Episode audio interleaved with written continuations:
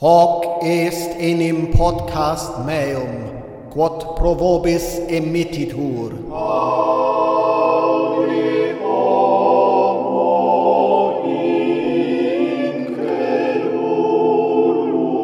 Leute, es ist so viel Zeit schon wieder vergangen.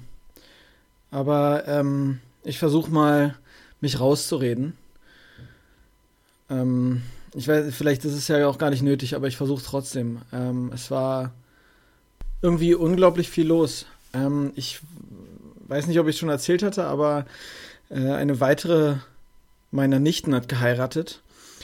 Wenn man so eine große Familie hat wie ich, kommt es offensichtlich häufiger vor, dass irgendwann irgendjemand heiratet. Und wahrscheinlich trägt auch die Tatsache, dass die meisten Mitglieder meiner engeren Familie ähm, äh, Christen sind, äh, auch äh, ihren Teil dazu bei, weiß ich aber nicht. Äh, kann aber sein. Jedenfalls hat mal wieder eine meiner älteren Nichten geheiratet. Äh, innerhalb der letzten Wochen ist es die zweite.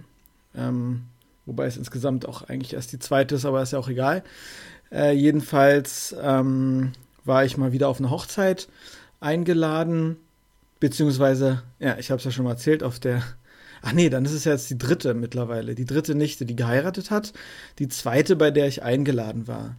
Bei der ersten Nichte, die geheiratet hat, ähm, bei der ich mich quasi selbst ausgeladen hatte, ähm, äh, die habt ihr ja schon mitbekommen, das hatte ich ja schon erzählt.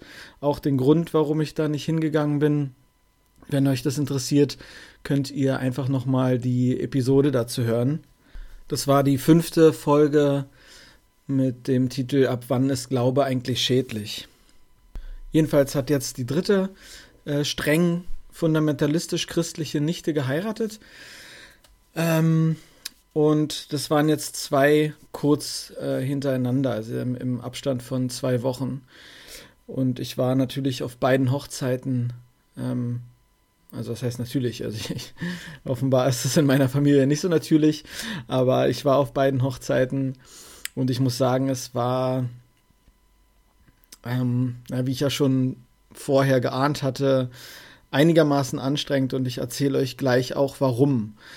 Ähm, bevor ich dazu komme, äh, will ich noch sagen, ich habe tatsächlich ähm, ein paar Kommentare bekommen auf der Website. Dafür wollte ich erstmal Danke sagen. Ähm, es gibt offenbar tatsächlich Leute, die äh, sich anhören, was ich zu sagen habe. Danke auf jeden Fall dafür. Also ich freue mich immer, wenn ich irgendwas höre und irgendwie Feedback bekomme oder ihr einfach nur mir schreibt, ähm, was ihr gut oder schlecht fandet und wo ihr herkommt und also jetzt nicht direkt, wo ihr wohnt, meine ich jetzt nicht, sondern aus welchem christlichen oder nicht christlichen Hintergrund ihr kommt. Sowas finde ich immer super interessant. Also danke auf jeden Fall für die äh, Kommentare erstmal, die ich bekommen habe. Das hat natürlich dazu auf der anderen Seite geführt, dass ich mich noch schlechter gefühlt habe, dass ich jetzt so lange nichts habe von mir hören lassen. Also ich hatte zwar einen kleinen Blog-Eintrag geschrieben, aber ähm, da komme ich auch irgendwie nicht so viel zu. Also ich, ja, ich, ich bin einfach kein professioneller ähm, Podcaster oder professioneller irgendwas. Ähm, also allein, ich meine, Social Media mache ich auch schon auch bewusst eigentlich kaum, aber das ist für so ein Projekt offenbar auch nicht unbedingt zuträglich, aber ich, ich will es auch eigentlich so beibehalten. Ähm, ich muss halt gucken, ob, ja, ähm, wie das sonst so läuft. Aber die, ich würde, ähm, ja, dass, ich, dass es so lange Pausen gibt, finde ich eigentlich blöd und das, das tut mir auch immer leid. Aber äh, wahrscheinlich ist es dann auch nicht so schlimm, wie ich mir das dann immer denke. Jedenfalls, die letzte Zeit war ziemlich viel los, unter anderem wegen der zwei Hochzeiten, die innerhalb von zwei Wochen jetzt stattgefunden haben. Und bei der zweiten Hochzeit, also ähm, bei der zweiten Hochzeit ähm, meiner einen Nichte hatten wir auch relativ viel zu tun. Also unsere Rollenspielgruppe, in, in, in der diese Nichte, die da geheiratet hat, äh, lange Zeit Mitglied war, hatte was vorbereitet für sie, weil wir sehr lange Zeit zusammen ähm, Pen and Paper Rollenspiel gespielt haben und da haben wir ziemlich viel zu tun gehabt, weil es relativ viel Vorbereitung war. Ähm, und ja, genau deswegen ähm, bin ich halt jetzt auch so lange nicht dazu gekommen. Also es ist ein Grund, warum ich jetzt so lange mich nicht gemeldet hatte.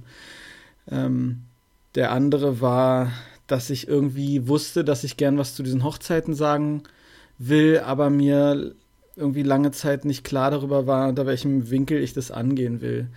Ob ich jetzt ähm, wieder eine theoretische Folge mache, hatte ich erst gedacht über ähm, Liebe und ja, weiß auch nicht, die Geschichte oder die, ja, die, den historischen Kontext von romantischer Liebe und auch in Bezug auf Christentum und so, aber ähm, ich, bin irgendwie nicht dazu gekommen und ich wollte jetzt irgendwie mal wieder was aufnehmen und mich melden und so.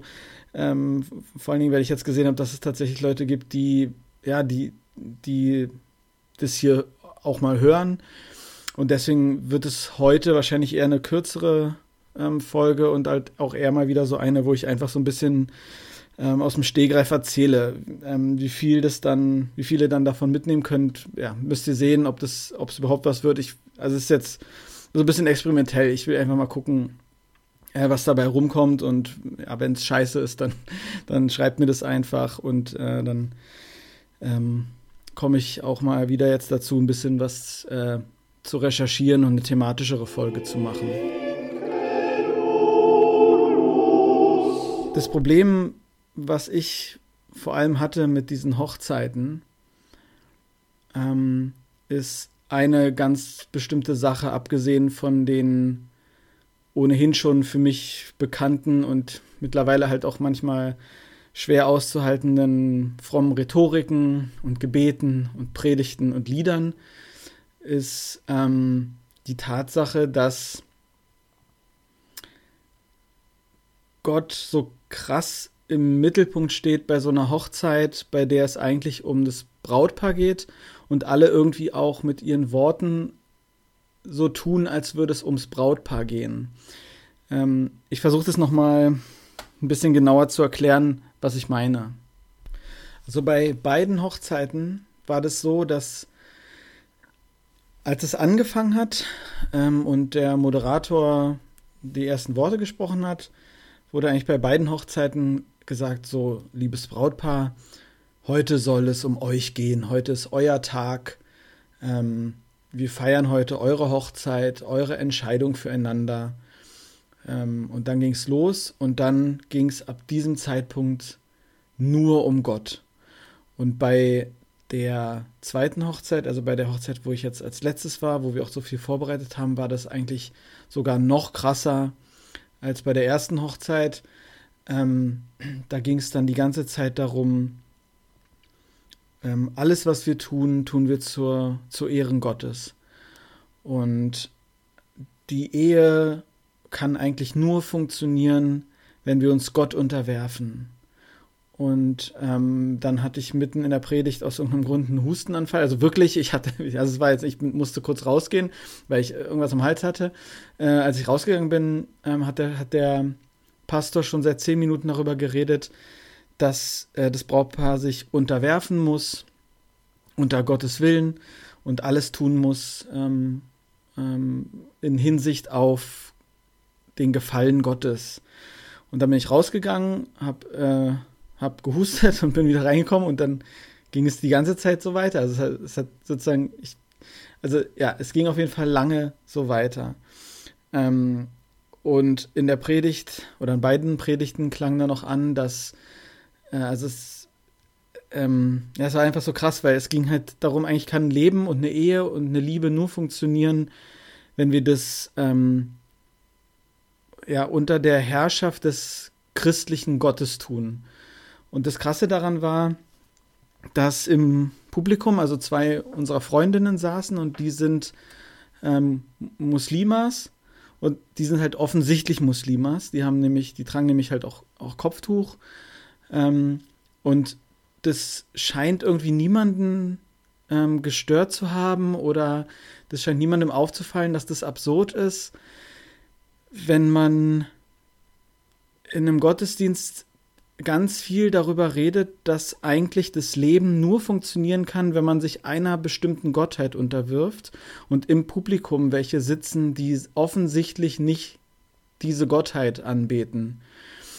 Und das fand ich krass, weil ich, ähm, das fällt mir jetzt auf, aber wenn ich so zurückdenke, als ich noch mehr so in dieser Welt ähm, gefangen war, da wäre mir das, glaube ich, auch nicht aufgefallen, dass das irgendwie komisch ist, weil das Weltbild so eingeschränkt ist, dass man teilweise gar nicht oder dass man sich, glaube ich, gar nicht vorstellen kann, dass es Leute gibt, die anders denken, wobei, wobei ja oft gerade diese Andersdenkenden als Feindbild oder als so Außengruppe herangezogen werden, gegen die man seinen Glauben verteidigen muss. Aber ähm, wenn dann auf einmal welche da sitzen und haben ja sogar gute Freundinnen der Braut sind, ähm, finde ich das schon krass. Ähm, also ich, ich weiß auch nicht, ja, ob das wieder ähm, fast schon in die Richtung schädlich geht. Ich würde sagen schon.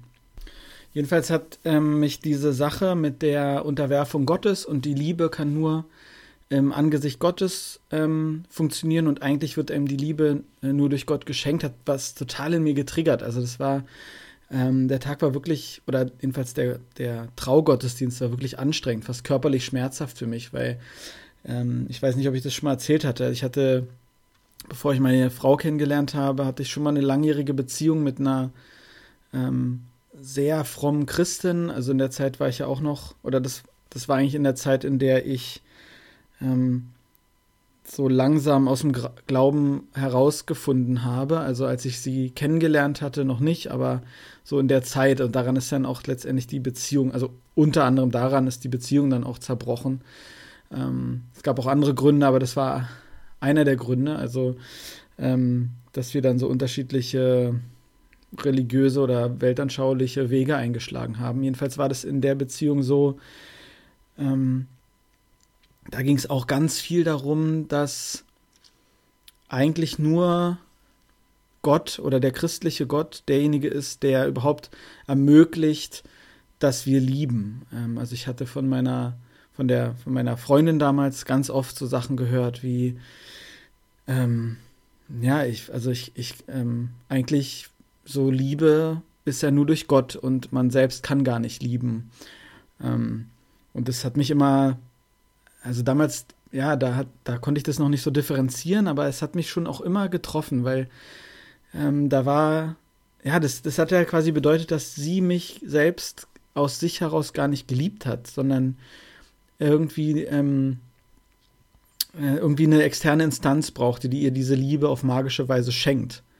Und das finde ich schon ein krasses Weltbild, weil entweder ähm, du hast wirklich, oder sie hatte wirklich ähm, Defizit zu lieben und konnte das nicht und hat sich deswegen dieses das so konstruiert oder sie hat es so krass gelernt, ähm, dieses Gefühl der Liebe oder dieses, ja, dieses positive Gefühl, jemanden zu lieben, eigentlich von sich selbst abzutrennen und zu denken, das macht ein außerirdisches, übernatürliches Wesen ähm, und man selbst ist eigentlich völlig leer. Ist ja ein schreckliches Menschenbild. Das, also es ist ja schrecklich, wenn man darüber nachdenkt. Ähm, aber das war so ganz normal, so eine Rhetorik, ja. Ähm, ja, oder das bedeutet halt, also die, die, die dritte Möglichkeit ist, äh, oder eine dritte Möglichkeit ist, dass sie mich halt nie geliebt hat und oder irgendwann gemerkt hat, dass sie das nicht kann, aber weil man sich als christliches Paar ja nicht so schnell trennt, ähm, muss man sich das dann irgendwie einreden, dass, äh, dass man selber das nicht kann und Gott einem das schenkt. Und ich finde, das sind alles drei, alle drei Möglichkeiten sind schrecklich. Ähm, und da ist man ge dann gefangen in so einem in so einem komischen Menschenbild. Also und dieses, dieses Bild davon, dass Gott einem diese ganzen Sachen erst ermöglicht und schenkt, also Liebe, ähm, auch die Liebe zu Gott auf absurde Art und Weise ist ja auch oft so, dass, ähm, dass manchmal das dann so dargestellt wird, ähm, total unlogisch, dass Gott einem erst das Herz öffnet, ihn zu lieben. Also auch so, also es ist, also ich weiß nicht, ob ihr das kennt, aber das habe ich schon als Kind irgendwie immer so unbewusst nicht so ganz verstanden, auch wenn ich es dann irgendwann einfach akzeptiert hatte. Ähm, aber dieses, ähm, diese, ja, letztendlich so wie der, diese Geschichte vom Pharao ähm, in Ägypten, dessen Herz von durch Gott verstockt wird äh, und der dann aber dafür bestraft wird, dass Gott also von Gott davon, dafür bestraft wird, dass Gott sein der sein Herz verstockt hat. Und also völlig schräg, aber das ist ja dieselbe Denkweise und ich kann irgendwie immer nicht nachvollziehen, dass Leute, die fehlende Logik darin nicht verstehen oder nicht sehen oder da nicht irgendwie Kram Gehirnkrämpfe von kriegen. Ähm, jedenfalls war das ganz viel Thema in meiner Beziehungsgeschichte. Also es war eigentlich die einzige lange Beziehung, die ich vor meiner jetzigen Frau hatte. Und das war so eine ganz dysfunktionale, christlich-fundamentalistische Beziehung halt mit, ich kann dich nur lieben durch Gott. Äh, und alle Gefühle, die so körperlich sind, sind Sünde. Äh, also ganz schlimm. Und deswegen hat, hat mich das sehr getriggert, ähm, diese Hochzeit, ähm, weil es halt eben da auch ganz viel darum ging. Und das ist jetzt was, was ich euch natürlich nicht erzählen muss, wahrscheinlich, weil ähm, ich vermute mal jetzt auch so von den Kommentaren, die ich bekommen habe, ähm, sehe ich ja, dass jedenfalls die Leute, die das hier hören, ähm, auch eher schon Atheisten sind, als Leute, die noch Christen sind. Also das ist ja oft so ein bisschen das Problem an so Projekten, dass man ähm, zu einer Zielgruppe predigt, äh, also eigentlich die Zielgruppe, die man oder die vielleicht am meisten daraus ziehen könnte. Ja, wobei, vielleicht ist das auch Quatsch. Aber in, gewissen, in gewisser Hinsicht, also äh, ähm, dass die sowas gar nicht hört, sage ich mal so. Und die, klar, die, die Leute, die Atheisten sind, also was halt mir auch viel gebracht hat, äh, hat damals, ähm, dass man hört, ähm, da gibt es Leute, die auch so denken wie man selbst. Das ist natürlich auch extrem wichtig für, ähm, für einen selbst, auch wenn man schon nicht mehr an Gott glaubt. Also ich muss das, also ich muss euch jetzt, die ihr Atheisten seid, alle, die das hier hören und Atheisten sind, muss ich natürlich wahrscheinlich vieles von dem nicht mehr erzählen, was ich hier erzähle, weil ihr das selber irgendwie schon rausgefunden habt oder ähm, ähm, ja schon irgendwie gelernt habt oder euch selbst erschlossen habt.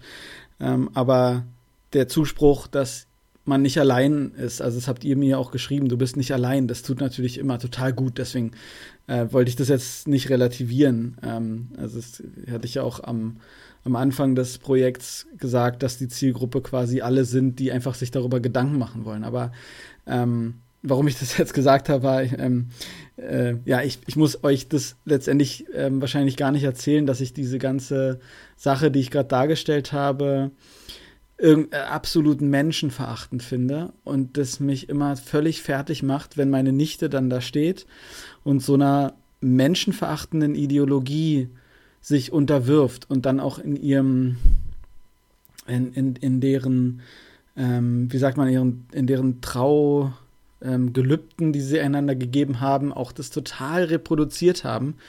Und die, also die waren beide fast identisch, die, die Gelübde. Es gab einen Unterschied und zwar total die Reproduktion von so einem ähm, heteronormativen Geschlechterbild. Also die Frau ähm, unterwirft sich dem Mann und der Mann ist so Herr im Haus und, und leitet die Frau an. Und die Frau ist dafür da, dem Mann Zuspruch zu geben und so sanft im Hintergrund dafür zu sorgen, dass der Mann sich verwirklichen kann. Und der Mann leitet quasi mit seiner starken Hand das Haus. Also und alles, ansonsten war, waren die Gelübde völlig gleich. Und das ist alles so, das ist alles so krass, weil das so, ja, das kommt einem teilweise so unglaublich anachronistisch vor oder halt wieder, das kommt diese, diese Doppeldenk-Dynamik rein. Also meine Nichte, die einerseits mit mir ähm, Dungeons und Dragons und der eine Ring spielt und so Kram macht, der vor, vor 20 Jahren noch völlig verpönt war bei Christen und dann steht sie da vorne vom Altar und ähm, unterwirft sich rhetorisch und wahrscheinlich auch gedanklich einer Gottheit, ähm, die völlig archaisch, ein völlig archaisches Menschen-, Welt- und Geschlechter- und überhaupt Bild ähm, vermittelt. Und ich, ich heule euch jetzt gerade hier die Ohren zu, aber es ist einfach irgendwie, das beschäftigt mich. Ähm, ja, dass es, ähm, dass sowas in meiner Familie ist und ich irgendwie, außer meine Frau und äh, meine älteste Nichte, die einzigen sind, die, ja, die sich irgendwie so ein bisschen davon distanzieren. Vor allen Dingen ist diese, also diese Annahme, dass eine Beziehung nur funktioniert ähm, unter, unter, der, unter der Herrschaft Gottes. Ähm, und das war auch bei meiner Ex-Beziehung damals so, dass so ein Indikator dafür war, wie, wie das geistliche Leben zusammen funktioniert. Also wie viel betet man zusammen. Und dann wurde das auch oft thematisiert, weil ich war halt nie so der Typ, der so viel gebetet hat, jetzt sag ich mal, oder zusammen auch gebetet hat und so. Also ich hatte so eine fromme Phase, wo ich alleine ziemlich viel gebetet habe, wo ich ja dann auch irgendwann gemerkt habe, dass da irgendwie nie, niemand am anderen Ende ist. Aber jedenfalls wurde diese, die, ja, die Qualität und vor allen Dingen auch die Quantität des geistlichen Lebens oft als Indikator dafür genommen, wie gut die Beziehung funktioniert. Und das ist ja dann irgendwie auch so eine selbsterfüllende Prophezeiung, dass du quasi so ein, ja, du hast so eine Erwartung, die Beziehung kann nur funktionieren, wenn beide sich Gott unterwerfen und beide total fromm sind und dann, ja, dann, dann betet einer nicht genug und dann, ähm, ja, gut, das ist ja mit allen Erwartungen irgendwie so, aber das ist, das verstärkt sich dann irgendwie so selbst, hatte ich das Gefühl. Ähm, das, äh, wobei das ist mit anderen Sachen wahrscheinlich auch so. Ich hatte dann jedenfalls noch eine Weile darüber nachgedacht und auch mit meiner Frau darüber gesprochen, warum das offenbar trotzdem so ein ähm, so anziehend ist oder so, so viel, also Menschen, die daran glauben, so viel gibt und ich glaube, ein wichtiger Aspekt ist, dass das in gewisser Weise so ein Ersatz für Selbstwertgefühl oder Selbstwirksamkeits, Selbstwirksamkeit ist. Also Beziehungen ähm, scheitern ja oft daran oder sind dysfunktional, weil ein Partner oder, oder, oder beide Partner ihre, ihr emotionales Wohlbefinden oder überhaupt ähm, ihr Wohlbefinden sehr abhängig vom Partner machen. Also man, ähm, ja, man, man macht sich sehr abhängig vom Partner. Es geht einem dann schlecht, wenn es dem Partner oder der Partnerin schlecht geht. Ähm, man hört so ein bisschen auf, ein eigenständiger Mensch zu sein. Also ist ja in gewisser Weise, gehört es ja zu jeder Beziehung auch dazu, dass man sich abhängig macht. Aber gerade so in romantischen Liebesbeziehungen ähm, ist es, denke ich, oft der Grund, warum Beziehungen nicht gut funktionieren, weil man sich zu sehr in der Beziehung verliert. Äh, also das habe ich selber auch schon durchgemacht. Ähm, ich spreche da aus eigener Erfahrung. Ich hab, musste das auch schmerzhaft lernen. Ähm, und diese, diese Instanz Gott ist natürlich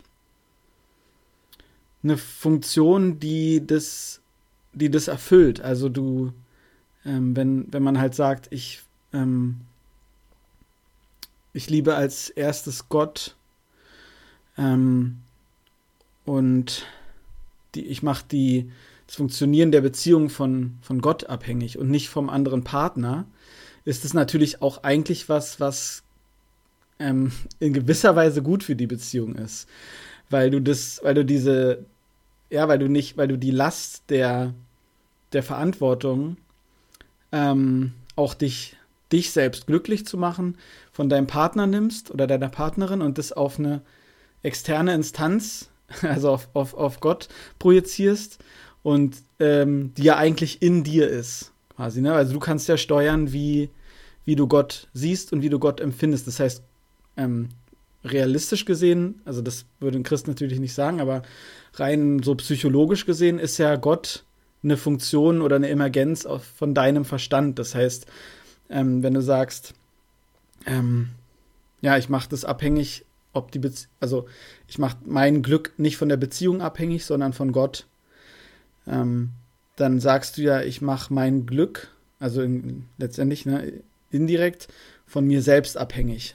Also, weil du kontrollierst ja Gott ähm, und, und äh, ja, ähm, Gott ist halt niemand, der sich ändert. Es sei denn, du änderst dein Bild von Gott.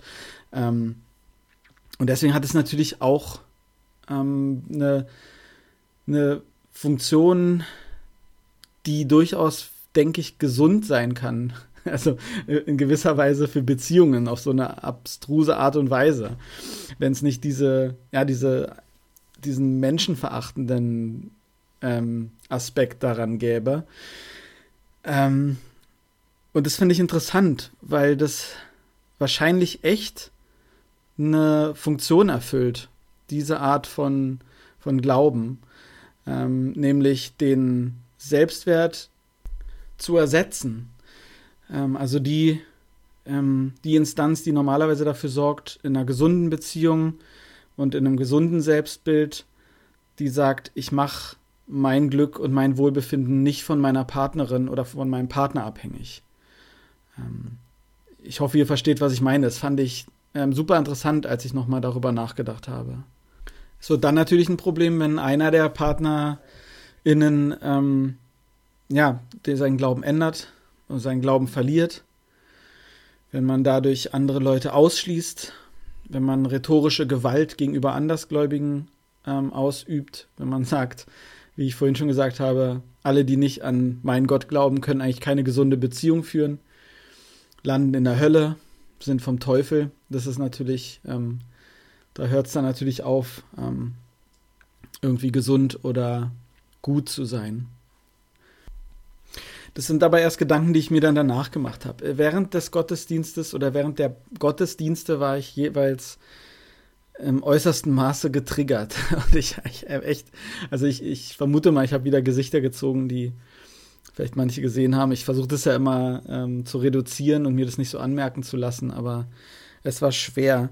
Und ähm, deshalb war das auch, es gab so einen Vorfall, wo ich ähm, wo ich äh, genau das, was ich gerade gesagt habe, nicht geschafft habe, dass ich ähm, mein emotionales Wohlbefinden nicht von meiner Frau habe abhängig machen können, weil sie hat nämlich, weil ihr, also sie hat gesagt, weil ihr irgendwie langweilig war, ähm, während einer ausgedehnten Lobpreisphase, in der oh, unglaublich flache Lobpreislieder gesungen wurden, hat sie äh, mitgesungen. Und das war das war, da war ich so eingeschnappt, ja, das, also es war wirklich, da, da habe ich das, äh, das war, ich weiß, es war völlig ähm, kindisch, aber ich war richtig sauer auf sie, wie sie mir das antun kann, ähm, so diese, diese schrecklichen Lieder mitzusingen. Und dann habe ich ihr das auch gesagt, gesagt, ey, kannst du mal bitte aufhören mitzusingen? Äh, das macht mich irgendwie fertig, dass du mitsingst. Und äh, hat sie dann, ja, okay, und so. Ich habe mich dann auch danach entschuldigt, und, aber sie meinte, ähm, ähm, oder beziehungsweise führte dann zu einer recht interessanten Unterhaltung, die ich auch noch gerne äh, hier euch ähm, nochmal darlegen würde in Bezug auf Lobpreis. Also es ist jetzt ein bisschen was anderes, aber das kam halt auch ähm, im Rahmen dieser Hochzeit auf. Und zwar meinte sie dann, naja, ich habe halt mitgesungen, weil mir irgendwie langweilig war und ähm, der Kleine, ähm, also unser kleiner Sohn, der fand es irgendwie auch, der fand es irgendwie schön, so mitzusingen. Und dann, genau, dann hat sie gesagt, und letztendlich sind die, äh, die Texte, die so, die so in Bachchorälen gesungen werden, ähm, auch nicht weniger schlimm. Und sie singt halt auch in einem Chor, wo, wo viel, also in einem Bachchor, wo Bachlieder gesungen werden. Und objektiv gesehen, ähm, rein textlich gesehen, stimmt es auch, fand ich auch. Also die Texte, die, die äh, so Paul Gerhardt-Lieder oder äh, halt ähm, Bach-Choräle ähm, haben, die sind halt, also ja, von der, vom Inhalt her letztendlich genauso. Ich finde aber trotzdem, ähm, dass diese modernen Lobpreislieder nochmal eine andere Qualität haben. Ähm, aufgrund des historischen und gesellschaftlichen Kontextes, in denen die entstanden sind ähm, und äh, gesungen werden. Als Bach seine Texte geschrieben hat, ähm, war die gesamte Gesellschaft noch viel mehr durchdrungen von diesem, von dieser Religion. Also das war quasi der, also der Default-Fall, also der Standardfall. Ähm, das war eine gesellschaftliche Rhetorik, die ja sicherlich viele ernst genommen haben, die aber irgendwie wahrscheinlich, ähm, ja, das war halt, es war halt eine gewisse Rhetorik. Das war Teil der Kunst, dass du ähm, als Auftragswerk für eine Kirche oder für einen, für einen Herrscher irgendwie ähm, tolle Musik mit christlichem Inhalt machst, dass du eine ganz teure Bibel gestaltest. Ja, es waren auch, dass solche Musikstücke oder Kunstwerke waren ja auch immer Statusobjekte. Ähm, und ähm, Bach war letztendlich ein, ein, Profi, der hat halt, ja, der hat halt gegen Bezahlung Musik gemacht und ähm, das, also das Christentum war halt einfach damals ähm, kultureller Inhalt Nummer eins. Also klar, es war dann dann irgendwann noch Aufklärung und es gab auch Leute, die schon vor Bach auch dafür gestorben sind, sich ähm, gegen die Kirche zu wenden, aber rein diese, also rein diese christlichen Texte waren zu der Zeit einfach, ja, man, kan man kannte quasi nichts anderes. Also ist jetzt total vereinfacht dargestellt, aber es war halt einfach ähm, Konsens, dass man das nutzt, um sich künstlerisch auszudrücken.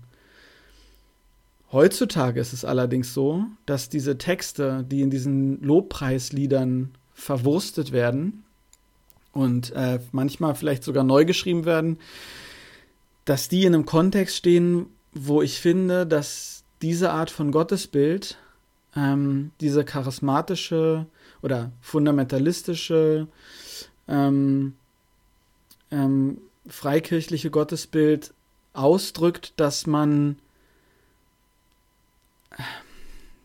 ja, dass man eine Position hat, die eigentlich ähm, entgegen dem steht, was wir mittlerweile als Konsens haben, was gesellschaftlich ähm, vernünftig ist zu denken. Also Gleichberechtigung ähm, aller Geschlechter und Gender und überhaupt, also Gleichberechtigung insgesamt. Ähm, Wissenschafts, ähm, äh, ähm, ja, ähm, keine Wissenschaftsfeindlichkeit an den Tag zu legen. Ähm, und ja, also die ganzen Dinge, die man so im Laufe der Zeit sich erkämpft hat, wo man sagt, ähm, da steht Religion oder vor allen Dingen der christliche Glaube den gesellschaftlichen Werten gegen, entgegen, diametral entgegen, die wir uns erkämpft haben oder auf jeden Fall die mutige Menschen sich erkämpft haben. Ähm, also es ist ein ganz anderer gesellschaftlicher Kontext mittlerweile und wenn man dann solche Lieder ähm, singt äh, und nicht aus aufgrund ihrer künstlerischen ihres künstlerischen Wertes wie, wie Bach-Stücke, die halt ja in einem ganz anderen Kontext entstanden sind und die einfach künstlerisch natürlich auch ähm, 100, 100 Stufen über dem stehen, was so heutige Lobpreislieder ähm, sind, äh, ähm, ähm, dann finde ich, ich weiß auch nicht, finde ich immer noch, äh, dass man das als, als Mensch, der sich davon distanziert hat und der bestimmte gesellschaftliche ähm, ähm, Errungenschaften wertschätzt und für wichtig hält, dass man dann sowas nicht mitsingt. Also vielleicht, vielleicht bin ich auch total auch fundamentalistisch, aber äh, im Nachhinein finde ich immer noch, dass ich, also ein bisschen überreagiert, aber dass ich eigentlich, da, also dass ich in gewisser Weise recht hatte, weil es was anderes ist, finde ich. Ob man allein deine Gnade genügt singt oder wie soll ich dich empfangen von Bach. Ähm, ja, ich, ich hoffe, ihr habt einigermaßen verstanden, was ich meine. Ähm, vielleicht ja auch nicht, vielleicht ist es ja auch Quatsch. Ihr könnt mir das gerne schreiben. Also ich äh, hatte ich ja gesagt, ich freue mich immer über Kommentare und Feedback, ähm, über Tipps, wie ich Dinge besser machen kann. Ähm, ich hoffe, es hat euch heute ja, ich, es war, ich, ich habe es zwischendrin gemerkt, es, es war teilweise wirklich auch ähm, sehr unstrukturiert, wahrscheinlich sehr chaotisch, aber ich ähm, wollte das einfach mal hier nochmal loswerden und ein bisschen da, da ähm, darüber erzählen. Ich hoffe, es war okay. Ich, ich hoffe, ihr seid nicht böse, dass ich mich so lange nicht gemeldet habe und jetzt hier mit so einem mit so einem Gequassel ankomme. Ähm, ich denke, also ich, ich werde wieder die Zeit finden, auch mal wieder was Vernünftiges zu recherchieren.